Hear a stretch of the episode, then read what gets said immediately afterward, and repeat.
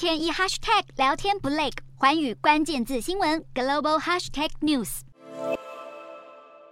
新官上任的中国外交部长秦刚出访非洲这个美中外交战的白热化战场，在埃及、贝南、伊索比亚、安哥拉跟加蓬这五个国家持续推动合作项目。在秦刚出访的五国当中，以贝南、安哥拉跟加蓬这三国跟欧美关系更紧密。其中位在西非的贝南，长期接受欧美国家的大量援助，相当重视跟美国的往来。现在北京当局想拉拢亲美的盟友，承诺会鼓励中国企业更积极地前往贝南投资，也希望对方能维护中国机构人员在当地的安全跟权益。另一个国家安哥拉不仅是欧盟最大的援助对象，也是美国在非洲最重要的石油供应国。还有中非的加蓬，更是美方在非洲最重要伙伴之一。双方政府曾经多次举办联合军演。秦刚跟几个非洲国家领导都谈到要加强治国理政的经验交流，被视为中方意识形态的扩展途径，并且中国也在非洲展开军事活动，比如中方第一个海外军事基地就建在东非的吉布地。